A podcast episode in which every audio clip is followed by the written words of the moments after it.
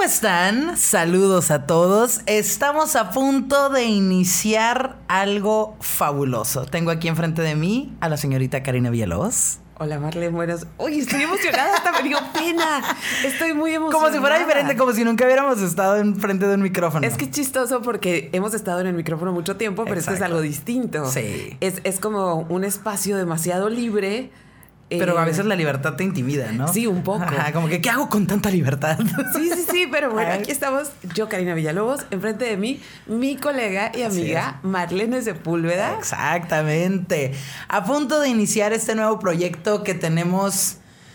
Meses, meses, si no es de casi el año, porque fue planeado desde el año pasado. Sí, pero pues se atravesó el mundo, se atravesó todo. Y entonces los que sepan, bueno, seguramente alguien se va a topar y no va a saber quiénes somos ni nos conocen. Qué padre. Qué bueno. Ahorita nos presentamos. Qué fabuloso. Este, pero estamos grabando esto pasadas las 10 de la noche en una cabina con un productor, eh, Alberto Vázquez. Alberto Vázquez, el señor Alberto Vázquez. Sí, el señor Alberto Vázquez. este, y porque fue la única manera de ponernos de acuerdo. ¿Sabes qué? Ya ahorita, hoy, la noche, se puede, sí se puede, y aquí estamos, arrancando esto que se llama Brujas de Rancho. Brujas de Rancho. Amo el nombre, amo el nombre. Brujas de Rancho. Eh, realmente creo que este proyecto le traíamos muchas ganas. Para los que no nos conozcan, les damos un poquito de contexto.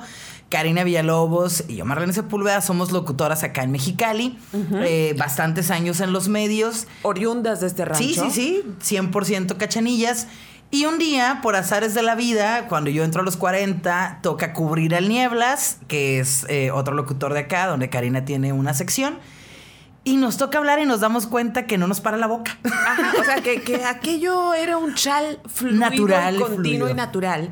Y aquí déjame eh, quitarte la palabra un poquito. Y eso es algo que a las dos nos intrigó desde el principio porque de no haber sido por esa intersección llamada radio donde nos conocimos, es muy poco probable que hubiéramos coincidido, porque no estamos en el mismo rango de edad, no estamos ni en los mismos grupos, no, nos gusta ni la misma música, vaya. O sea, ni siquiera hubiéramos entrado al que, a las fans de Bumburi, o, o sea, o las fans del electrónico, o sea, no, no, no no, o sea, no. Entonces. En el cine tal vez hubiéramos coincidido. Tal vez, pero es, algo como muy improbable coincidir con amigos de cine, ¿no? Entonces, a partir de ahí se gestó como esta cuestión de que, de que sí, cuando yo llegaba a la radio armábamos chal de cualquier cosa y una plática bien padre, hasta que tú me dijiste, oye, ¿por qué no hacemos un podcast? ¿Por qué no?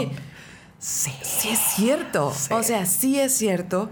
Y creo que además en el último año no nos queremos subir al tren de, de, morras hablando de morras, ¿no? Porque está bien, es necesario, pero... es divertido hasta cierto punto. Sí, porque hemos estado tanto tiempo, y lo digo como, como una generalidad, hemos estado tanto tiempo viviendo en el esquema de agradar o lo que se espera de nosotros, que ahora abundan programas y, contenido de morras hablando sobre morras y para morras, y es necesario. ¿sí? Pero no nos estamos subiendo ahí. Para nada. De hecho, es rarísimo porque no tenemos un guion. No. no tenemos un tema. Tú eres muy de guion. Uf, tú eres muy de guion. Y me gusta mucho porque siento que. Si bien la improvisación es divertida, también es importante tener un contenido que dar a la gente. Y creo que eso me gusta mucho de lo que tú haces que realmente hay una organización, hay eh, un orden interesante con, con, eso y la gente se queda con algo al final de, de, lo que tú haces, de tu programa. Pero no se queda nada más con la info, sino lo que creo que sí coincidimos, si bien todas las otras áreas son muy diferentes, es en opiniones, en, en ideas. No son exactamente iguales, porque tenemos, porque obviamente nuestra vida ha sido muy diferente y nuestras historias son distintas, pero coincidimos en eso. Y, me gusta la idea de que eres alguien con quien puedo intensear. Hay gente con la que no puedes. Sí, y que, te ponen una pausa. o que te empiezan a ver con cara de loca, ¿no? A mí me pasa muy seguido y, y ya me acostumbré. O sea, la verdad es cuando. Pero lo, cachas muy bien y le bajas y dices, bueno, no es el lugar y va, ¿no? Y eso está muy padre. Y la otra. A mí me encanta. Yo le tengo mucho respeto a Marlene por una cuestión de que Marlene no se queda callada. Y yo, que tengo más años que tú, este, yo sí traigo el entrenamiento de calladita te ves más bonita. Ah, claro. Obvio, me he ido liberando de él. Y qué bueno. Pero, por ejemplo, en redes sociales, yo hasta hace muy poco no emitía opiniones personales. Últimamente veo que sí. Y ya lo ya estoy saliendo del closet. Eso es lo bueno. O sea, estoy saliendo del closet porque antes yo decía, no, es que no debo prestar mi opinión porque la gente va a pensar que la gente piense lo que quiera. O sea, ¿por qué voy a privarme de decir lo que creo nada más por guardar como cierta forma, ¿no? Sí, por quedar bien con y con quién, con, quién, quedas bien, ¿no? Que además no me importa. Exacto. Y, y creo que la gente que te conoce o la gente que, que nos rodea debe poder aceptar esas opiniones o, debe de conocer o, las diferencias, ¿no? Eh, he escuchado mucho eso últimamente de es importante tener gente que, piense diferente a ti en redes. Y creo que sí, hasta un punto en el que si eres un homofóbico, un racista, no, no me, no me interesa tener a esa clase de personas, ¿no? Pero hay opiniones distintas y a veces está bien escucharlas. Es, es, enriquecedor hasta cierto punto, ¿no? Sí, pero me causa mucho conflicto también que la gente agresiva, la gente agresiva y que y que usa el hate como bandera de, trabajo y de vida, se defienda cuando ya pasó, que sabe que pasó la línea, se defienda con, es mi opinión. No, güey. No. Esa no es opinión. no. Esa no es opinión. Como por ejemplo, el día que se aprueba el matrimonio igualitario, Fabuloso algo, yo te publiqué tu foto que tenías una bandera y publiqué, yo me quiero casar. No. O sea, yo, en realidad yo no estoy... Ah, el matrimonio a mí no me causa ninguna emoción, vaya, ¿no? Yo no estoy pensando en casarme en ningún momento y sí entiendo que es una cuestión legal importante, pero me da gusto que existe el matrimonio igualitario. Para quien sí lo quiere. Por supuesto. ¿Por qué? Porque es todos los derechos para todas las personas. Y punto. O sea, es una cuestión como de derecho básico humano. Que no deberías ni siquiera estar en, el tintero de, la, de la duda o del análisis. Es como. No debería existir el que te pregunte a alguien, ¿tú estás a favor o en contra? O sea, como, ¿por qué? Entonces, alguien me escribe y me dice esa gente está enferma, no deberían permitirle que se casen. Entonces le dije, ¿perdón? Me dice, mi opinión. ¿Sabes qué? En ese momento lo bloqueé, porque esa no es opinión y no tengo nada que discutir con él y no tengo que recibir. Claro. y claro, perdón por lo que voy a decir ahorita, pero claro que su foto de perfil tiene un carro rápido y furioso. Ah, sí, sí, sí. Es, es que a veces, fíjate, últimamente he intentado no juzgar a la gente por por, sus gustos o por las cosas que ponen ahí. Pero es, es difícil no clasificar a la gente por las cosas que los rodean. No siempre. Hay gente que es muy extraña y que realmente es extraña de les gusta ciertas cosas y no son fáciles de, poner en alguna clasificación. Pero muchas veces sí.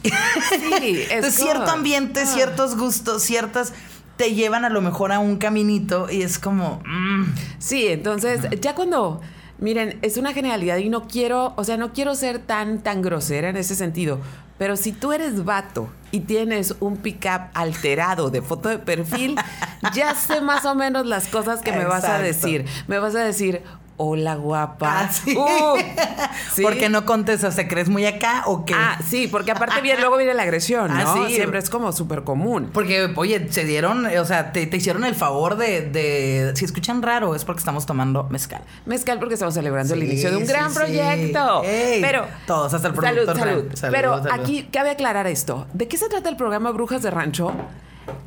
No lo de sé. Esto, de esto. Dos brujas que se encuentran y platican de todo. Lo que se les hinche la chichis. Exacto. De lo que esté sucediendo, de lo que estemos viendo, de lo que pensemos, de lo que de lo que nos ahogue y queramos sacarlo. Y se acabó. Eso es todo. Y entonces, primero, antes de seguir, porque ya agarramos ya, ya agarramos ya, ya, ya. Y justo eso es lo que pasa con Marlene y conmigo. O sea, nos encontramos y empezamos a platicar. Entonces, ahora queremos hacer partícipes de esa conversación. A ustedes. A ustedes. Y claro, quizá en algún momento hay alguien más aquí también compartiendo, compartiendo con nosotros, guiándonos o lo que sea, ¿no? Pero el formato también es muy distinto para quienes nos conocen de radio, porque obviamente trabajamos en una empresa que tiene, y no estoy diciendo que haya censura o no, es una cuestión de que cada empresa tiene sus políticas y sus reglamentos. Y sus reglamentos, y hay cosas que no podemos y hablar ahí, no podemos acusar de que oh, me censuran. No, es simplemente ese no es el espacio, ese no es el lugar para hablar de esas cosas, pero este espacio, pues este espacio lo curamos nosotras. Es libre totalmente y, creo que eh, entendemos la diferencia de radio. A mí, por ejemplo, creo que el primer podcast que hice, que, que, es el que tengo con Jorge, el primer episodio, mucha gente me dijo, suenas como radio, y suenas como radio, y suenas como radio. Y es difícil, o sea, tengo veintitantos años en radio. Es difícil quitarte el chip de, de soy locutora y tengo que ser formal y tengo que... Yo soy muy grosera y seguramente aquí diré muchas groserías, porque así hablo pero me costaba al inicio y lo sentía raro, porque en mi cabeza a mí nunca se me sale una grosería al aire. Sí, es la y últimamente, me, o sea, como ya grabo podcast y digo muchas groserías, es como, eh, siento raro cuando estoy al aire, el otro día casi se me salía una y yo... en la cabina te has cachado. sí, sí, sí, ya, ya es un poco diferente. Pero también siento que el formato de radio no es eso, ¿no? El formato de radio es mucho más ágil. Y lo padre de los podcasts, o en lo que a mí me parece es que te acompañan, te sientes parte de una conversación, como si estuvieras escuchando un cotorreo entre tus compas, muy interesante. Sí, sí, y, sí. Y estás ahí, ¿no? Y las redes pues ayudan a que puedas comentar y todo. Pues eso va, a ser, eso va a ser Brujas de Rancho. Sí. Esperemos. Este, no tenemos ni logo, esperemos que la semana tengamos, pero al menos Oli, Manolo. tenemos Yo también puedo, ya, sí, sí, sí, ahí, a ver quién nos ayuda. Y antes de seguir, porque sí, sí empezamos a controlar hace rato y queremos hablar como de algo en particular. Exacto. Pero antes que nada, yo sí quiero que le platiquemos a la gente quiénes somos. O sea, quiénes somos más o menos para que se den una idea quiénes son las viejas que están aquí sentadas. Y para los que no son del norte, la palabra vieja acá se usa como con respeto. O sea, no es como que estés vieja. Me encanta porque iba a ser, o sea, iba a decir lo mismo. Vieja es morra. es como en la misma línea, ¿no? Sí, es, es, una vieja, ¿no? Es una vieja bien, bien parada. a eso nos referimos, no a estar vieja. No, no, no, no. No tenemos nada en contra de la edad. Yo tengo muchas canas ya, pero. a ver, Marlene. Fan. Tú cuéntales ¿Qué es, qué? ¿Quién soy? Oye, es difícil eh, autodescribirte, ¿eh? O sea, eh, eh, buscar la forma de autodescribirte es, es complicado. Soy una morra norteña de 33 años, eh, locutora desde hace mucho tiempo, fanática de la música, darky, eh, amo la toda la estética oscura, pero no soy satánica porque no soy religiosa, soy atea, no creo en nada. Entonces, es una cuestión estética. Ajá, puedo tener una ouija en mi casa y no creer que el pollo va, porque es una tabla de picar de ouija. Entonces no creo que el pollo vaya a resucitar después de cocinarlo, pero eh, me considero muy libre en, en lo que pienso, me considero una persona muy directa, no al grado de ser grosera, creo que hay una diferencia, ¿no? Entre soy directa y soy una desgraciada que, que hace sentir mal a la gente. Y amo lo que hago. Tengo una, eh, una agencia de marketing. Eh, soy directora de, de, redes sociales y tengo una tienda de ropa plus size. Sí, sí, sí. Que acabo de abrir, tiene una semana. es la novedad. Sí, entonces me la paso trabajando. Tengo dos perros y nada. Eso, creo que eso. ¿Y un novio? ¿Tienes un novio? Tengo mi novio, mi novio que vive en Ensenada. Tenemos ya cinco años y, y pues ya, eso. ¿Tú? Pues bueno, yo soy, ya dijiste la edad, voy a tener que decir la mía. o sea, de hecho, acabo de cumplir años, este, yo acabo de cumplir 45 años. Soy oriunda, hijo, qué fuerte, no sé cómo pasó eso, pero te cumplí 45. O sea, y se fueron así de. ¿Cómo llegué ahí? No ¿Qué tengo está pasando? la menor idea. Pero bien, llegaste bien. Espero que sí. Bueno. Espero que sí. No tengo tanta arruga todavía, pero No, ya, no, ya, no, siento que ya empieza a calar la, la pandemia. Ajá. Este, soy oriunda de Mexicali. Eh, yo soy, tengo muchas ocupaciones, igual que Marlene, eh, hago muchas cosas, pero la beta principal o como la columna vertebral de lo que yo hago es que yo soy artista visual. Sí. Entonces todo lo demás me lo he inventado para poder mantener al artista visual, porque pues, no la iba a mantener nadie. Y yo estoy en contra de la idea que se tiene en México de que el artista tiene que vivir en la miseria y en la pobreza. Y en el drama, y una vez que muera va a ser muy famoso y sus obras lo hubieran sacado de. No, del a mí me gusta vivir bien, me gusta comer bien y me gusta trabajar mis proyectos sin estar pensando cómo le voy a hacer para que se terminen. Entonces, soy artista visual, esa es como la columna vertebral de mi vida, pero, en- pero entre las otras cosas, tengo una escuela de fotografía. Sí. Eh, tengo una marca de ropa que se llama Muchacha Cachanilla. Cachanilla. Fan, fan. Que, ay, muchas gracias. Que además es una marca que le tengo mucho amor. Porque sí es una marca, de cierta manera, es feminista. Sí, sí, porque sí. es apropiarse de todas esas palabras que nos han, que, que, que por mucho tiempo se han usado para discriminarnos Ah, o para claro. etiquetarnos. Y ahora las usamos como sí y qué. Sí soy. Me apropio de ello. qué, O sea. ¿me lo decías? Va, sí Ah, es va, mío. Sí soy, Claro. sí soy. Por ejemplo, tenemos una camiseta que dice intensa, que yo le tenía mucho miedo a la intensa porque dije, no la van a querer. Uf, pues Claro. parecía todas, yo ya quiero intensear con Mi favorita es la de bruja. Ah, hay una que dice bruja, hay una que dice pinche vieja. Ah, sí, claro. Eh, y así, ¿no? Hay- ahí hemos andado, pero yo me siento muy orgullosa de que esa marca empezó antes, es Pre Me Too. O sea, oh, no, no empezó como en el, en el. Que muchos movimientos salieron de esta parte, ¿no? Porque nunca mi intención fue como comerciar con el feminismo, sino simplemente pasó algo chistoso para que naciera esa marca, o sea, algo peculiar de alguien que se alguien que me habló por teléfono a la radio para decirme que yo digo puras estupideces y que les hago como que les doy ideas a las viejas y que donde me viera me iba a desgreñar. Ande, cabrón. Obvio, un vato anónimo. Sí, claro. sí, sí. Entonces, sí, porque ni siquiera para decir quién eres. Sí, quién eres. ¿Dónde nos vemos? Sí, porque, porque, además, tú y yo somos personas públicas en esta ciudad. Quien quiera hacernos algo, sabe dónde encontrarnos. Qué miedo, o sea, no, es como... Exacto. Entonces, cuando yo recibí esa amenaza, no me dio miedo. Yo dije, si tú quisieras hacerme algo, no me hubieras llamado. Me hubieras esperado aquí afuera. Exacto. ¿Sí? Entonces, la marca nace de la idea, ¿sabes qué? No me vas a ver nada más a mí, nos vas a ver a todas. O sea, nos vas a ver a todas porque somos un chorro, no nada más soy yo, ¿no? Entonces así nace la marca, hago eso y pues hago radio y lo que y en el Inter lo que se pueda, ¿no? Sí, es que siempre siento que tú y yo, justo como decías al inicio, siempre estamos buscando qué más hacer. Eh, no sé si sea alguna algo en particular que tengamos porque eh, no sé, nunca tenemos, nunca estamos verdaderamente libres y aún así tenemos bastante tiempo para analizar y pensar cosas. Sí, yo no sé cómo, o sea, la neta, yo hace algún tiempo, yo, yo sí me asumo que sí tengo una bronca de ser workaholic. Sí. Sí la tengo, porque cuando me toca el tiempo libre, empiezo a pensar que estoy desapro... O sea, como empiezo a sentir que debería estar usando ese tiempo para generar, para... Me imagino que te pasa lo mismo. Entonces, a veces que tengo vacaciones, me han dicho personas muy cercanas a mí, por favor, no inventes un negocio nuevo. o sea, por favor, usa las vacaciones para dormir y para leer, no inventes algo nuevo.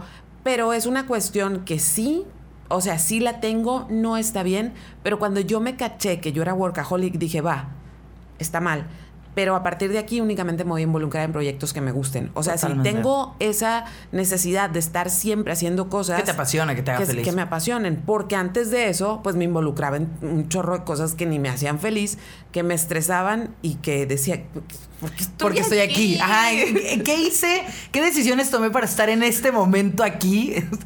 El fin de semana una amiga me contó una cuestión muy, muy sin sentido, muy rara Em, y le digo, yo siento que, que, si había una situación en ese momento, o sea, si había, si se estuvieran grabando, había una voz en off que se preguntarán, ¿cómo llegué aquí? ella mirando hacia la pared de que, hola, se preguntarán cómo llegué aquí. Pero, pero lo padre es eso, es justamente que hagas cosas que te gusten y, y siento que lo que yo veo es que le metes un chorro de amor a todo lo que haces. Oh, eso es. Y tú también. Y no nos estamos echando flores. Precisamente por eso estamos aquí sentadas. Este porque a final de cuentas, ¿qué otra queda? O sea, en esta vida no nacimos ricas, no vamos a heredar terrenos, no, nada. Entonces, si voy a tener que trabajar toda esta vida, que al menos me la pase bien chilo haciendo lo que tenga que hacer para pagar los recibos, ¿no? Que sea algo que me haga feliz. ¿También tienes perros? Oh, tengo perros, tengo gatos. Sí, tienes gatos. tú tienes dos perros muy, muy, muy hermosos. El perro pandémico. Mi perro pandémico que adopté ahí porque andaba buscando comida y le dije, Oli, ven. sí. Súper buen perro, súper bonito. Vivido. Entonces también somos como pet lovers. Y pues bueno, este, ya más o menos saben, luego nos van a ver. En algún momento estaremos listas para que la cámara también nos grabe. Hoy no. Hoy, no.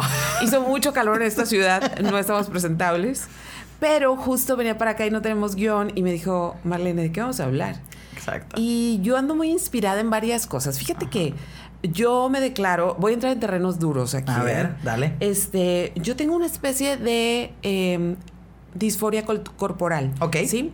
yo desde muy chica, muy, muy chica, este, porque así se usaba en aquellos tiempos, yo desde muy chica fui guiada a, la cultura de las dietas. O sea, estamos hablando de que cuando yo tenía 12 años fue la primera vez que me llevaron con un doctor. Wow. Ni siquiera estaba, estaba chubby teen. O sea, tenía una pancilla ahí, ¿no? Sí, sí, sí, de que estás en desarrollo, estás formándote el cuerpo. Y, y que además mi, mi, mi, mi, estructura es, es grande. O sea, yo cuando adelgazo además se me notan todos los huesos porque no soy flaca. O sea, mi ah. naturaleza no es ser flaca. Yo pensaría que sí. Con todo el dolor de mi corazón. Entonces, eh, estamos hablando de los noventas. Ok. Sí, o sea, finales de los 80s, principios de los 90s. La estética era muy, muy skinny también. Sí, porque aparte, eh, justo el otro día platicaba, quienes, las mujeres que crecimos en los 90s, que fuimos adolescentes y adultas en los 90s, crecimos viendo a Kate Moss. Exacto. Y crecimos viendo el heroin chic. Y entonces nos, nos dañó como no tienes idea, pero es algo que apenas empezamos a hablar. Apenas. Entonces, yo tuve la, el, el, infortunio de que de muy chica se me enseñó que mi cuerpo no estaba bien, que, tenía que tener otra forma, eh, que tenía que ser más delgado. Y pues ha sido un viaje muy, muy largo y justo pandémicamente descubrí un movimiento que al principio yo tuve mucho rechazo. Rechazo. No recelo, rechazo total, porque ahorita hay como una, una mm, podemos decir, una tendencia. hay, hay muchísimas tendencias de la cultura antidieta. Esa es una. Sí, sí, sí. Hay otra de la aceptación del cuerpo. Hay otra que es como salud en todas las tallas. Pero yo veía también que hay otra parte que esa es la que todavía me cuesta trabajo. Cuando ves estas personas que no son plus size, son mórbidamente sí, que obesas. mórbida. Sí, y que incluso hay chicas que hasta comen más y todo esto para poder hacer dinero. Hay todo un grupo de fetiche al respecto de eso. O sea, de que les pagan para comerse 10 pasteles y esas cosas. Yo con eso sí no no no no puedo porque porque no puedo, o sea, porque no puedo. Es como, es exactamente lo mismo que la gente que no comía. Exacto. O sea, es. Si caes en un extremo un poco saludable y que tienes una gran posibilidad de morir. Ya sea de delgadez extrema como obesidad mórbida. Sí, nada más que la delgadez no se juzga tanto. O sea, es como la gente te asume delgada y asume que está sana, ¿no? Como ah, que se asume la delgadez con, la, con, con, ser saludable. Sí, entonces justo en todo este tiempo de estar encerrado y todo eso, porque creo que quien sufre, y miren, yo creo que no, voy, no tengo el dato, pero yo creo que sí somos como 80% de las mujeres en el mundo sufrimos de algún tipo de, eh, ¿cómo podemos decir? Aprensión acerca de nuestro cuerpo. Claro. ¿Sí? Hay algo que no nos gusta, algo que queremos cambiar, algo. No, y pero va más profundo. A mí lo que, la primera palabra, fíjate que me empezó a, a pegar, es cuando empezaba a escuchar estos anuncios que te ofrecían pasteles sin culpa o... Ya, sí, Entonces la palabra culpa a mí me empezó a molestar mucho. ¿Por qué, ¿Por qué tengo que relacionar... La comida con un sentimiento de culpabilidad. Cuando ya me he sentido culpable toda la vida. Porque aparte pasa esto. Cuando estás flaca, tú puedes sentarte, porque yo he estado en algún momento de mi vida muy flaca, Tú puedes sentarte en un lugar a comerte 10 hot dogs y nadie lo va a cuestionar. Es sexy. Es, cool, es instagrameable. Exacto. O sea, tu foto es como de, ah, soy cool, estoy comiendo y todos como que, qué sexy, wow, qué cool que seas una morra que comas. Exacto. Es como, check. Pero, donde tengas carne. Claro. Y te vean que pides pastel y que además pides un hot dog las miradas incluso del mesero son de, ¿estás segura que va a comer eso? Por eso estás como estás. Exacto. Estás promoviendo la obesidad. Y entonces hay, hay como un manejo público de nuestra persona acerca de lo que comemos. Y luego me empieza a molestar, no sé, a lo mejor ya me estoy brincando a muchas partes, que yo, yo sé que todos queremos ser delgados y guapos. Pero yo veo a los vatos tan felices con sus panzas, sí con unas viejas bien guapas y, nadie les dice nada. Y no hay esta presión de que no merecen la vida que quieran tener o a la morra que quieran tener, porque a nosotros sí se nos dice, pues es que si, si estuvieras más delgada, no te pondrían el cuerno. Pero es que, o sea. Ah, claro. es, es, todo un tema. Creo que el peso es todo un tema. Y, y, he tenido esas pláticas con mucha gente. Yo nunca fui muy flaca tampoco he tenido así obesidad mórbida, estoy así carnosona. Pero tú eres aparte altísima. Sí, soy alta y, creo que tengo la, carne generalmente donde, donde me gusta tenerla. Eso sí. Y no he tenido problemas profundos al respecto. Claro, siempre ha sido como un estaría bien, me gustaría. Sí he tenido mis momentos en que, ok, eh, ahorita actualmente, por ejemplo, estoy como que tratando de comer más saludable, que ya no me sentía yo bien Sí, pero, esa es otra cuestión. Ajá, pero no, algo que me afectara la vida. A mí en lo particular no puedo decir que he tenido alguna complicación con, con ello, ¿no? De que no poder hacer un proyecto o algo, ¿no? Pero realmente he visto demasiado y he escuchado a tanta gente y amigas muy cercanas que tienen, o sea, que realmente es un conflicto y es un estar siendo juzgadas en todo momento por su peso. Eh, ya su peso las hace menos valiosas. Exacto. Las vuelve un, un, foco de cómo te puedo ayudar. Ay, estás bien bonita. O sea, si estuvieras delgada, tan bonita cara que tienes. Ay, o sea, siempre es como un buscar arreglarte y buscar arreglarte en todo momento. Sí, resulta que si tienes peso extra eres un proyecto, ¿no? Sí. Eres algo ah, que alguien puede resolver. Eh, escuché una morra que, que soy muy fan. Eh, tiene una sección en Instagram que se llama Gente Gorda haciendo cosas. Oh, no lo conozco. No, uf, es, lo máximo. Entonces, por ejemplo, hay, hay una ella se supone que recibe una llamada, es como una onda TikTok, ¿no? Entonces, como que, sí, gente gorda haciendo cosas, bueno, que puede ayudarles una española. Y le dice, ah, vale, que, has visto a, tu compañera y, ha subido de peso, sí, a tu compañera de la escuela, y que le has dicho que baje y no ha hecho nada, sí, vale. Eh, pero porque eso te importa. Ah, por la salud. Me imagino que le hiciste estudios. Eres una persona que se dedica a eso. ¿No te preocupa su salud emocional? No, nada más la física, vale. Bueno, creo que no tienes los requisitos para opinar. o sea, de que vámonos. Eh, la gente se siente con un derecho de opinar sobre el cuerpo de otras que me parece muy sorprendente. Y sobre todo de los cuerpos de las mujeres. Claro, sí, sí, sí. O sea, es, como el, punto focal porque deberíamos estar hechas para ser atractivas para los hombres. ¿Cómo para agradar a los hombres. No, no no estar como ellos quieren. Delgada, pero no tan delgada. Eh, o, de tal forma, o con cierta curva. Chingado. no, es que no te dejan. O sea, la cultura en la que hemos vivido los, los las últimas décadas no te deja espacio. Porque aparte tienes que ser. Tienes que salir con tu vato, echarte chelas, comer el hot dog porque eres bien buena onda. Sí, porque, hay que hueva que comas ensalada. Porque ¿eh? qué hueva las morras que están a dieta, pero no engordes. claro. O sea, sí, cómete el hot dog, come, tómate la chela, pero no engordes, porque luego me haces quedar mal, ¿no? Pero tampoco seas muy flaca, pero tampoco, o sea, y es como, ah, pero si vas al gimnasio, no te marques mucho, porque luego vas a parecer porque, bajo. porque, porque, qué mamada, o sea, literalmente, qué mamada te ves y no me gustas y ya no eres atractiva porque me hace pegar y yo me tengo que ver más vato que tú, ¿eh? es como, ¿qué hago? O sea. Sí, eh, llegamos a un punto donde no hay un espacio y obviamente lo padre de llegar a ese punto es lo que está pasando ahorita. Exacto. ¿Y qué está pasando ahorita? Que un buen, no todas, porque seguimos, digo, hay días que me tuerzo pensando, debería esto, debería esto, sí, que me tuerzo en esa preocupación de cómo me veo, pero ahorita tenemos como un levantamiento de mujeres diciendo, así soy y, y, y, ejemplo, Victoria's Secret. Exacto. Ok, Victoria's Secret, eh, ¿tú qué piensas de Victoria's Secret y su caída? Hablando de cuerpos.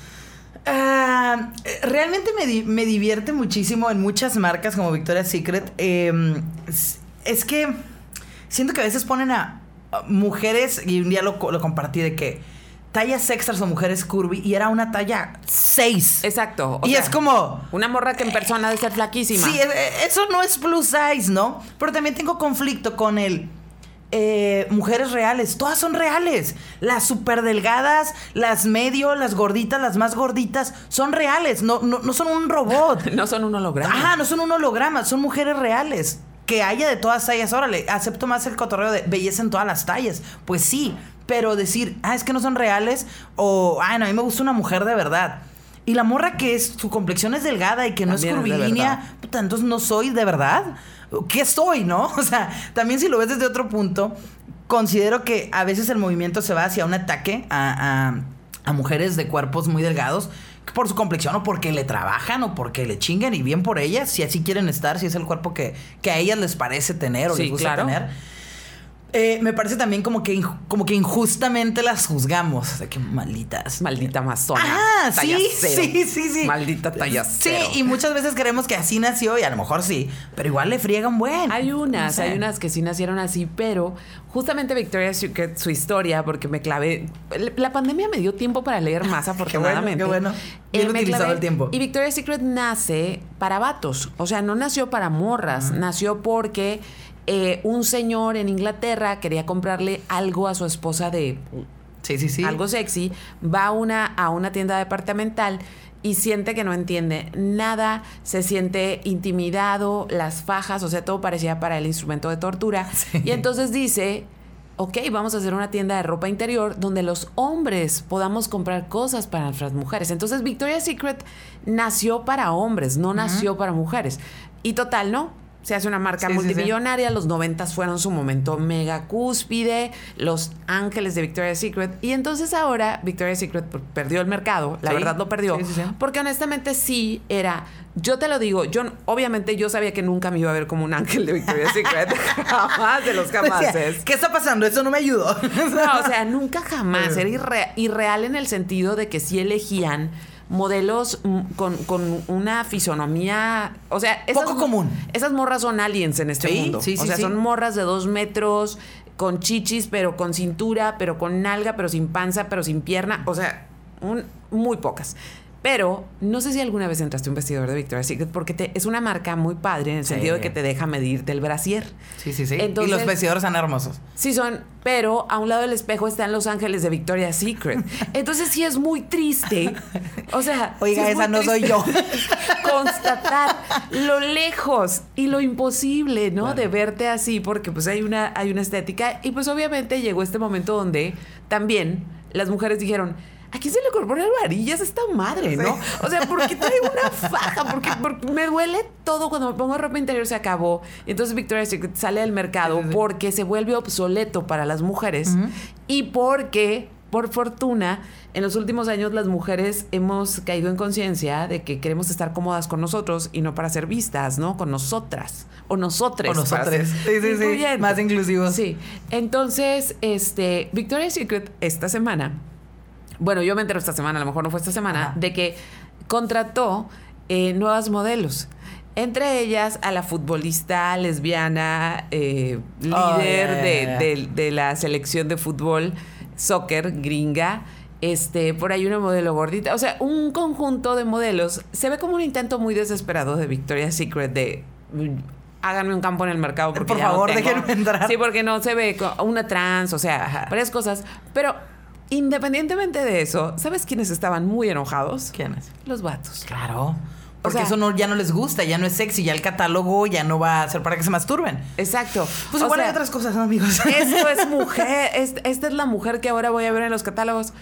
Sí. Ajá. Porque resulta que existen, caminan por la vida, ¿no? Sí. y requieren ropa interior o quieren ponerse esa ropa. Y también quieren sentirse cómodas. Y también quieren verse. Porque esa es otra cosa que me costó mucho trabajo entender, la representación. Porque yo, yo sí acepto que al principio cuando las revistas empezaron a incluir tallas distintas, para mí fue un shock porque yo quería ver en la revista lo que no era real. O sea, yo quería ver esa cosa perfecta. Como aspiracional. Y ya no era aspiracional, ya era demasiado. Porque quiero ver lo que veo todos los días en una revista. Pero después, digo, uno va entendiendo también que si te ves representado te sientes parte de algo y dices, la vida es así, ¿sí? O sea, si estás ahí, es como la televisión mexicana, ¿no? Claro. O sea, en la televisión mexicana todo el mundo se, todo mundo decía, ¿por qué no soy blanco caucásico? Porque era lo único que salía en televisión tengo un rancho y, mi papá es dueño de las cafetaleras y las tequileras. Sí, sí, sí, no, no podías relacionarte con esas, con esas historias para nada. Y ahorita sí. Fíjate, yo realmente con, con la cuestión de la ropa, el otro día, no voy a decir nombres, alguien me decía, como que estábamos viendo una página de, ropa súper gótica. Y había una morra así muy carnosona con una minifalda, o sea, como con una ropa muy, muy exótica. No de que ah, ropa cómoda básica, no, ropa exótica.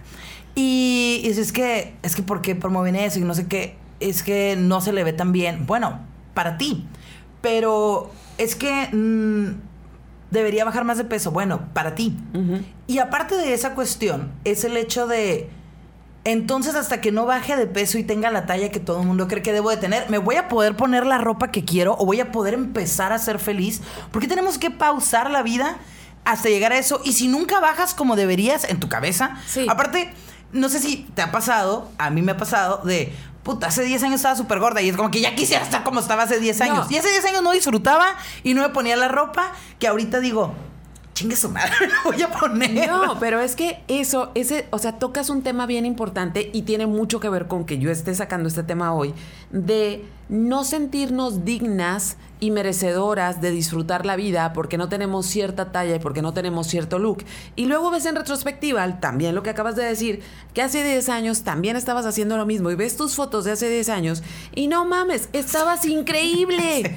Y dices, no puedo creer que mi Karina de hace 10 años se privara de tantas cosas porque creía que no se las merecía, ¿no? Entonces ahora yo tengo una sobrina que tiene 9 años yo lo que quiero es que lo menos que piense es que tiene que estar a dieta, ¿no? Exacto. Y resulta que ya se preocupa por eso. ¿Por qué? Porque las amiguitas de la escuela Por los TikTok, por todo. Las redes son jodidas. Y neta, en eso sí agradezco. Sí, de por sí tengo unos broncones sí, unos broncones acerca de cómo debo verme y el peso y demás, y no crecí, no pasé mi adolescencia en redes sociales, yo no sé lo que significa crecer viendo a Kylie, güey.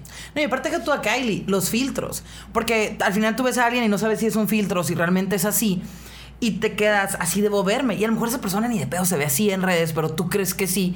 Y por eso han crecido tantas las operaciones en gente súper joven. Es una payasa. O sea, de, me, hago, me pongo fillers y me pongo no sé qué y bichectomía a los 18 años. ni siquiera se ha terminado de formar tu cara. O sea, estás en un proceso todavía. Y entiendo, si quieres, o sea, la gente es libre de hacer lo que quiera con su cuerpo, órale.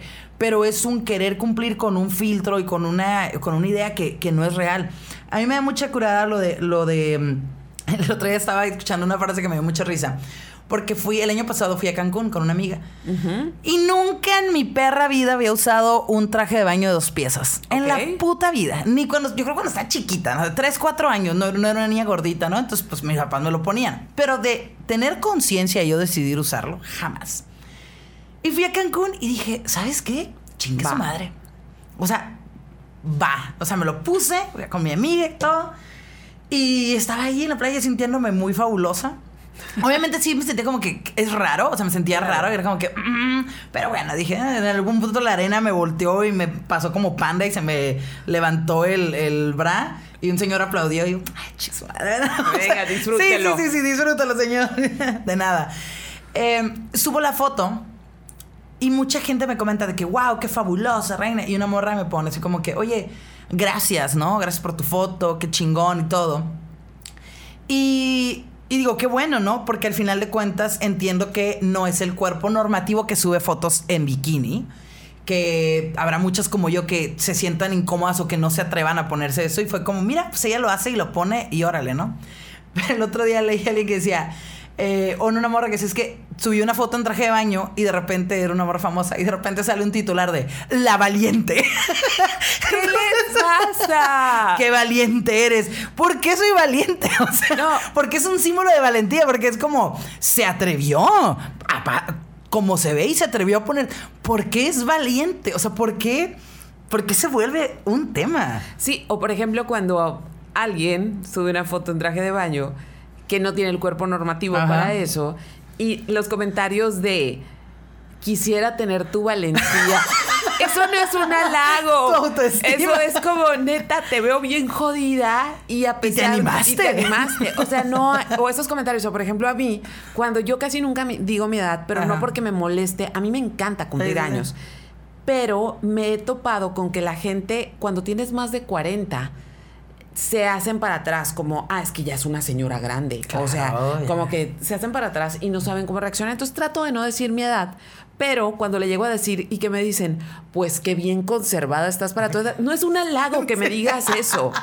Sí. Estás vieja, pero todavía te ves bien. es como. Todavía aguantas un piano. Sí. O sea, güey, no me digas eso, porque no es así, ¿no? Entonces. Se entiende a veces la buena onda, la buena intención, pero mal llevada, ¿no? Mira, incluso yo me cacho muchas veces. Crecimos en este mundo, crecimos, crecimos en un mundo del que vamos a hablar tanto, yo creo, aquí. Sí es en un mundo, por ejemplo, yo me acuerdo todavía, y es un paréntesis hacia dónde voy, no se me debe olvidar. este, yo me acuerdo que yo, yo me casé muy joven, yo me casé a los 24. Ok. Chamaca, esa señora tú, si estás escuchando, tienes 24 y te no te cases. Y no estoy diciendo que me arrepienta de haberme casado, pero a los 24 uno no sabe lo que está haciendo. Exacto. Sí, punto. Estás enamorada y crees que el mundo. Y crees que es lo que se debe hacer, ¿no? Y también como que se te va el tren a los 24. no, para nada, porque para empezar todavía no eres la persona que vas a ser. Y la persona con la que te vas a casar probablemente tampoco, ¿no? Entonces yo me caso muy joven. Y después me divorcio también muy joven, eso dejó de funcionar y me divorcio. Y a partir de ahí, yo empecé a recibir muchos comentarios acerca de cómo debía conducirme para que a la gente, para que a los vatos no les importara que yo ya era divorciada. Ah, ok, tenías que actuar para agradarles y para que te aceptaran. Porque, porque yo ya era plato de segunda mesa. Claro, ya estabas Entonces, exacto. Entonces debía no intimidar, no debía hablar de lo que ganaba, no debía hablar, o sea, y... No debías hablar. No, y ¿sabes qué? Lo peor era que lo escuchaba y era como, ajá, claro, o sea, y ahora digo... Date a respetar. ¿Cómo? Ajá. Compórtate. O sea, ¿cómo, ¿cómo puede ser que haya crecido en un ambiente donde se me decía cómo debía comportarme, pero no para que yo fuera feliz, no, para agradar la masculinidad tan frágil de los vatos. Sí, y, y, es, por ejemplo, a mí mis amigas, no todas, pero a veces me han dicho, es como que, ah, pues es que yo siempre he sido relaciones muy largas, ¿no? Como que, es que no te has casado porque eres muy imponente. Y es que porque tu carácter, y es que pues, pues, pues, no me caso. O sea, quiero creer que la persona que quiera casarse conmigo y con la que yo me quiera casar va a aceptar y disfrutar lo que soy. Exacto. O sea, y, y, no desde un punto de, ah, voy a ser una culera grosera o agresiva o no, no, no, no, no, o mala persona. Eh, simplemente las cosas ya inherentes a mí, o sea, lo, lo que soy en, en, cuestiones básicas, como hablo, lo que pienso, eh, creo que es lo que debes de, lo que te debe de gustar de alguien. Porque me parece muy cansado la idea de fingir algo que no eres para obtener algo. ¿Qué tan sostenible es? ¿Qué tanto tiempo vas a estar así? Por eso hay tantos divorcios. Porque ahí alguien deja, alguien deja de actuar. Alguien dice, no, ya, la chingada. O sea, ya, me cansé, ¿no? O sea, no, no, no da para tanto esta obra. Y, y volviendo a, por ejemplo, con lo que empezamos la discusión, la plática, este, y volviendo a el cuerpo, ¿no? O sea, no nada más es como debes comportarte, es también como debes verte. Y por ejemplo, mujer que se casa si engorda y le ponen el cuerno. Es que engorda, se descuidó. ajá, se descuidó. Se descuidó. Se dejó ir. se dejó. Hijo, qué Pues ya sabes cómo son los hombres. Sí, o sea, qué fuerte. Entonces, no y si la mujer engaña, es como. Es una perra maldita mala, puta. Qué mala persona. No, era bien zorra. No valoraba al buen marido que tenía. El buen hombre. Sí, pero siempre es como que. O sea, lo ponen como en un plan súper víctima, así que pobrecito. O sea, y no me refiero a que esté bien engañar, no. No, para nada. Pero. Pero no se juzga con la misma. Sí. O sea, el juicio es muy, muy distinto. Muy diferente. E incluso, cuando, volviendo a. Cuando yo me divorcié siendo una chamaca yo tenía amigos que ya estaban casados y que, ya sabes, el clásico, mis amigos casados que también vienen, y que los maridos les prohibieron a sus esposas que se juntaran conmigo porque yo no les fuera a dar ideas. Como sería de los 50 Ay, así, mexicalito, mexicalito. No, no fuera yo a contagiarles de ese gen del divorcio, del virus del divorcio a sus mujeres. Sí, como fuera gripe, ¿no? O sea, de que, ay, uy, me divorcié y todo. Ay, yo también, chingada. No quería, pero ya me contagié. Sí, pero a, pero a mi ex marido, a él nadie lo excluyó del party. No, para nada. Sí, pobrecito. sí, sí, sí, el pobrecito. Había que apapacharlo, había que, había que cuidarlo, había que llevarle comida. Ese pobre hombre que se ¿Con divorció. lo va a cuidar? Exacto. Porque aparte uno es como sirvienta. Y claro, el hombre a las cuatro semanas ya tenía una mujer viviendo en su casa. Ah, mira. Rápidamente porque había que llenar el spot. Ah, y porque también la cultura nos ha enseñado que hay que cuidar a esos pobres hombres. Sí. Nuestra cultura terrible. Te aceptó, se quiso casar contigo, te dio, o sea, te dio el visto bueno, el visto bueno del matrimonio. Ajá, el anillo, el anillo para cuándo, diría la Jennifer López. Ay, Jennifer López, tan feminista. Ok, muy bien. Tan me, feminista. Me divierte. Y lo que enfriega que haya andado con otro, yo, bien, hombre, dale. O sea, también deberías ir a terapia, pero bueno, si te la estás pasando bien, qué chilo, ¿no? Eh, un tema que también me, me, te digo, lo de la boutique decido abrir la boutique. Ay, sí, a mí me encanta. A ver, pero cuéntame, porque ni siquiera fue de repente que me dijiste, voy a abrir una boutique. Pues, enhorabuena, morra, que te vaya muy bien. Sí, fue en chinga. O sea, la hice en tres semanas. Resulta que viste el local y dijiste, ¿qué hago ahí? O a ver, ¿cómo fue? No, no, no. Eh, resulta que estuve trabajando muchísimo y me pagan una lana de, ese proyecto. Fue un proyecto así mortal. Y tengo ese dinero y entonces tenía, y te voy a contar las cosas que tenía de opciones para que hacer algo para que no se lo quedara Hacienda deja tú eso. No, no, o sea, eh, aparte, Además, siempre, siempre. Sí, sí, sí. No, no, no. Era, era como, tengo este dinero y tengo opción número uno, arreglar cosas a la casa. Que la casa la compré hace año y medio, pero siempre hay algo que meterle y algo que quiero hacer, ¿no? O sea, quiero arreglar el patio, quiero no sé qué. Terminar de pagar el carro, o sea, darlo de cash y entonces ya poderlo vender y comprarme otro que tengo que tengo en la mira Eh, irme de viaje a España, que tengo muy en mente querer ir a España. Vas a buscar a Bumburi, ¿verdad? Eh, no, vas a estar no, no, Vas a estar afuera de su casa. Bumburi vive en Los Ángeles. Ah, ok. Vive, vive aquí, vive aquí a la vuelta. Pero, pero no, realmente como toda la música que me gusta ya o la mayoría era plan, ¿no? Entonces era como ir a España o hacerme la manga gástrica. Ok. Porque decía, ya, o sea, chingado, quiero estar más saludable. Pero le digo a un doctor, es que no quiero estar tan flaca. ¿Cómo? Y yo, no quiero ser tan flaca. O sea, quisiera bajar unos 15 kilos para estar más saludable, pero que no, pues es que no funciona así. Y es que no quiero ser tan flaca. A mí me generaría pedos, ¿no? Pero supongo que hay gente que no. Y decido, ¿sabes qué? No. Y entonces digo, ok, voy a poner un negocio que me dé para hacer otras cosas. Ok. Y dije, un café. Sí, un café a huevo. Y que me di cuenta que ya busqué el local, lo vi, armé todo. Y me di cuenta que nadie me podía ayudar y que tengo otros dos trabajos. No, y aparte los, los negocios de comida son muy son muy demandantes. ¿Necesitas mezcal? Todavía tengo, todavía tengo poquito. Todavía tú ¿Productor? Que... El, pro el, el, productor. el productor. No. Mm. Ya me lo acabé, ahora sí ya lo puedes me refiliar. Honor, o sea, refiliar. Sí, para ya cerrar, porque sí, tampoco sí, sí. queremos gastarnos todos los temas en no, no, un no. solo. Y entonces, eh, digo, sí, es muy, es muy. Y necesitas conocer de los temas de comida, ¿no? Entonces digo, una boutique. Me encanta comprar ropa, voy a comprar para alguien más, ¿no? Me encanta una boutique, todo. Y decido que viene a Boticón onda medio darky, pero no tanto, porque quiero. Pues, yo también no siempre ando vestida como la dama de la oscuridad. O sea, a veces ando más casual como ahorita. Y digo, ¿sabes qué? Una boutique de tallas extras. Porque no hay tanto. Sí hay, no, no soy así Hay como unas, que. pero- No soy la pionera. No, pero las que yo he visto son muy señora. Sí, son sí, sí, todo sí. tapado. Son más señoras, son más otro estilo. Y yo quería hacer algo. Tengo ligueros, tengo arneses, tengo cosas de cuero, tengo cosas de látex, tengo ropa normal, vestiditos de boda, de evento. O sea, bueno, como para irte a una boda este, de día y demás. Y los comentarios que he recibido, eh, tengo una semana y media que abrí, son súper bonitos. De que, ah, por fin, qué chingón, qué fregón, amo que sea tan diferente. Y, y llegaban morras que realmente yo no las veía con, con ese... Llegó una señora, cuarenta y tantos, con, con su mamá y que tenía hijos y todo. O sea, en señora. Sí, sí, sí, en señora. Ajá, no lo digo por la edad. o sea, realmente tenía ese mundo de señora. Y se llevó un baby doll Ande. se llevó un liguero y se llevó un vestido así súper sexy. Y yo, qué chingón. Y unas morras de 18 años, 17, compraron puros crop tops. O sea, porque querían enseñar la panza. Y es como que, ¿por qué, habrá- por qué harás algo este, para enseñar la panza en tallas extras? Sí, si te tienes que cubrir. No, chingado, las morras quieren verse así. Y he recibido comentarios bien chilos. Y toda la parte de la lencería genera mucha duda porque es como, ah, las gordas tienen sexo. Claro. Y, y, y se visten, o sea, no se tapan con una sábana. Sí, y con un hoyito nada más. Sí, o sea, o pero se les va a ver la panza, pero se les va a ver el brazo, pero se les va a ver. Güey, no. ¿qué tiene? O sea, qué chilo, ahí estás. Si la persona está ahí queriéndote coger, pues eso, No, te quiere no, coger. ¿no? Sabe cómo Sí, eres. a final de cuentas- No, no, no le llegaste por Digo, sorpresa. no es como que te vayas a quitar la ropa y vaya a salir toda la carne que nunca visto. Sí, o sea, de que, ay, o sea, no, es como, aquí estoy, aquí estoy, o sea, dale, ¿no? Y, y, y- y suerte tienes de estar aquí, y suerte tengo yo de estar aquí, disfrutémonos, ¿no?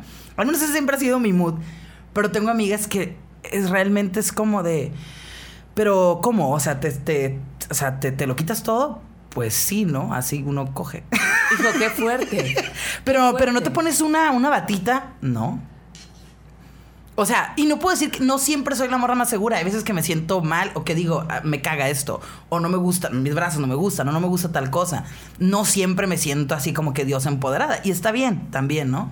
Pero en ese momento prefiero no pensar en cosas y disfrutar el momento. Es que estaría muy hardcore, por ejemplo. Te voy a- me hiciste pensar en una anécdota que tengo tenía A ver, guardada que a ver, a ver, a ver. o sea, hace muchos años me acuerdo que salí con una amiga y ella invitó a dos amigas, una amiga muy guapa, muy delgada, o sea, no flaca, Sí, pero sí, muy sí. delgada, muy atlética. Y me acuerdo que fuimos a, no sé, a echar unos drinks. Te estoy hablando de hace como 10 años. Y ella andaba saliendo con un chico, estaba comprometida.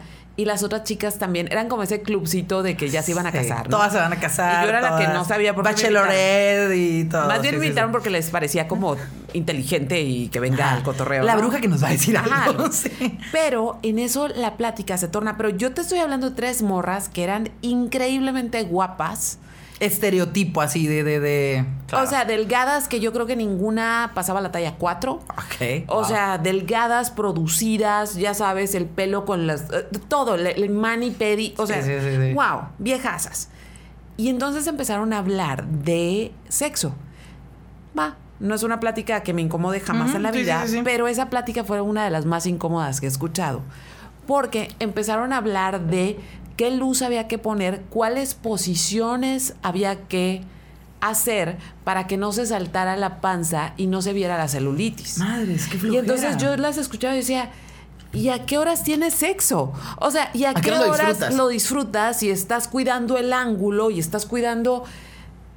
Y yo decía, pero aparte esta, son unos cueros viejas. O sea, no, no, no, es que si me ve la celulitis no se casa. O sea, era una cosa que yo las veía y decía, no, Imposible. no lo puedo creer porque además, además de que son unas viejotas, así se sintieran seguras, este, faltaría algo, o sea, porque son increíbles, pero falta algo, se creyó. Y no les dije nada, o sea, nada más les escuché. Sí les dije como, no mames, están bien chulas. Ajá, o, sea, no te estás viendo. O sea, están increíbles. Aparte, los vatos no eran especialmente fit ni eran especialmente delgados, pero ellos... Pero no se lo cuestionaban. No, ellas Y ellos seguramente no se lo cuestionaban tampoco. No digo que los hombres no tengan inseguridades, las no, claro que las tienen. Pero no se lo cuestionan seguramente al momento de coger. no, pero por supuesto que no. Vamos a darle, o Sea, yo, Nunca, yo nunca he visto un vato que a la hora de se ande tapando la panza o, o, no. o, se ande o se deje la camiseta. La O sea, no, órale. O sea, lo que van es, es, como un... Eh, sí tienen una conexión como mucho más... Animal. Con natural que todos la deberíamos tener, en ah, realidad.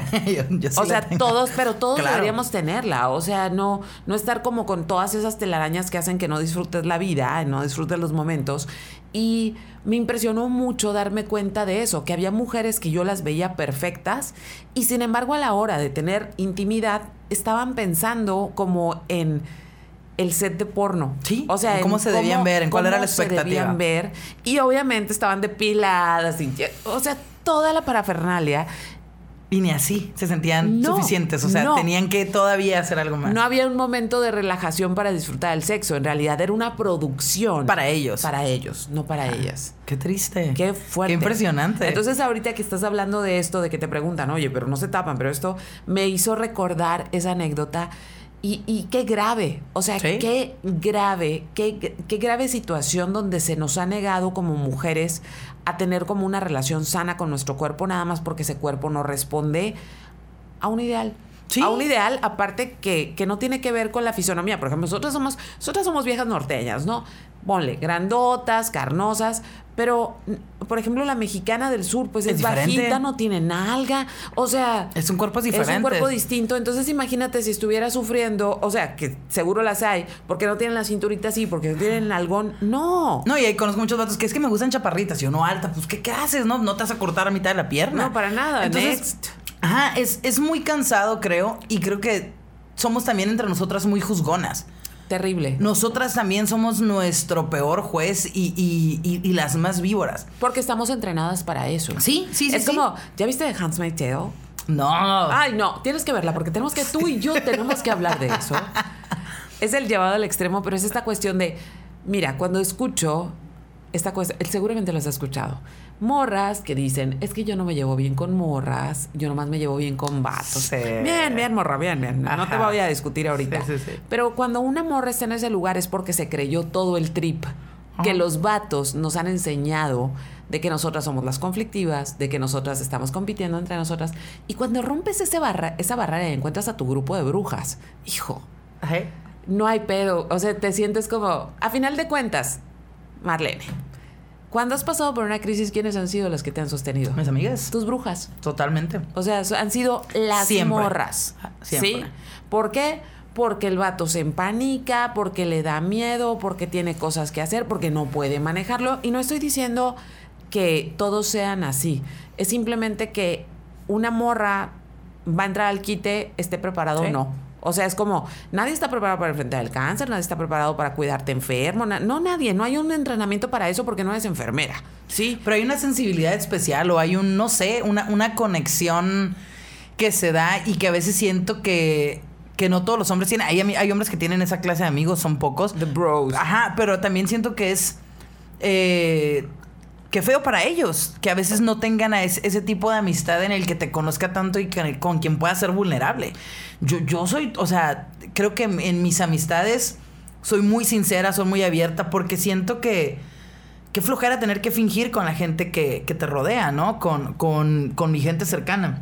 Ahorita que, que, estabas diciendo eso de las amigas, eh, una amiga festejó, hizo un festejo y siempre es una persona muy consciente de su cuerpo, ¿no? Muy, muy se juzga a sí misma y esto y demás y siempre es como, es que no voy a hacer tal proyecto hasta que no baje o es que siempre está muy en eso, ¿no? Y yo siempre le digo, como que, güey, dale, o sea, estás bien guapa, vamos, vamos. Y siempre la veo súper bonita, ¿no? O sea, yo me acuerdo, creo que una vez la vi y me pareció impresionantemente guapa y siempre se lo digo, ¿te acuerdas ese día, no? Y hace poco que hizo, que hizo esta fiesta, se puso un vestido cortito, ¿no? O sea, fresco, calorón. Y se la pasó bailando. O sea, tuvo una actitud en la fiesta. Yo no soy esa persona que, puede ser tan libre y tan feliz. Soy más autoconsciente. Y no en el pedo físico, sino como que.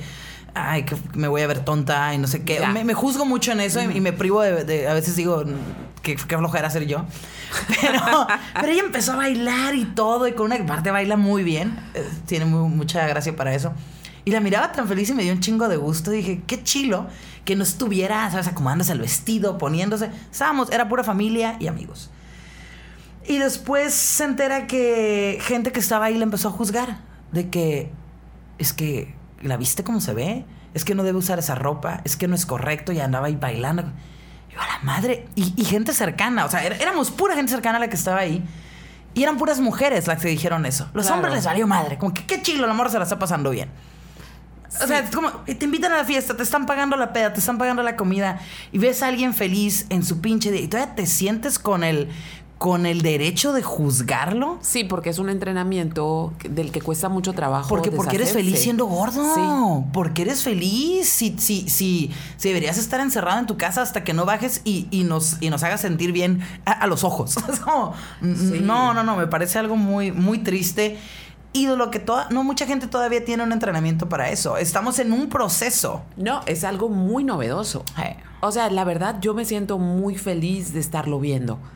Pero feliz, porque antes ni siquiera había este cuestionamiento.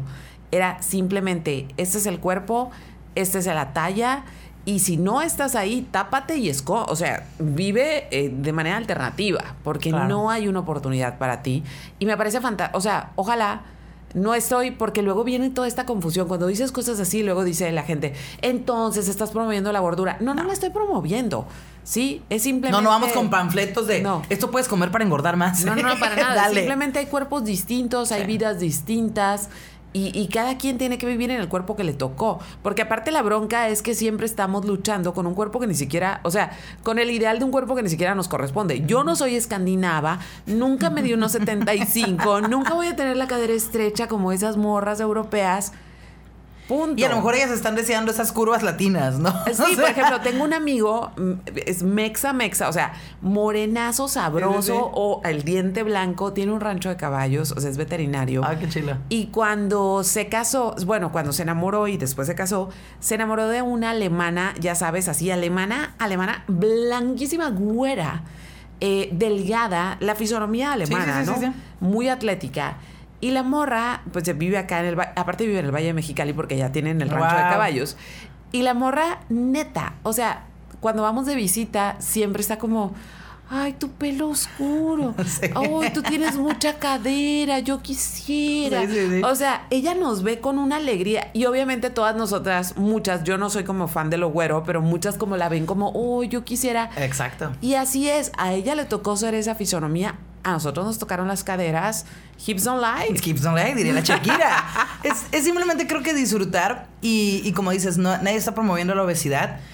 Es simplemente el hecho de que no creo que sea justo que mientras estés en un proceso o si estás a gusto como estás, eh, tengas que estar sufriendo porque no es lo que la otra gente piensa, ¿no? O sea, eh, cuando sacaron ese maniquí de Nike donde, de Nike donde era un maniquí plus size, que mi maniquí de la tienda es plus size, fabuloso, me encanta. Oye, ¿fue difícil conseguirlo? Sí, fue un pedo. Ajá. O sea, sí fue un pedo. No, no era lo común y son más caros, claro, todo, ¿no? Entonces, el, el pone este, este maniquí de Nike y trae una ropa deportiva. Entonces, como que, uy, engordaron los maniquís. A ver, cabrón, ¿quieres que la persona que, que tiene obesidad adelgase?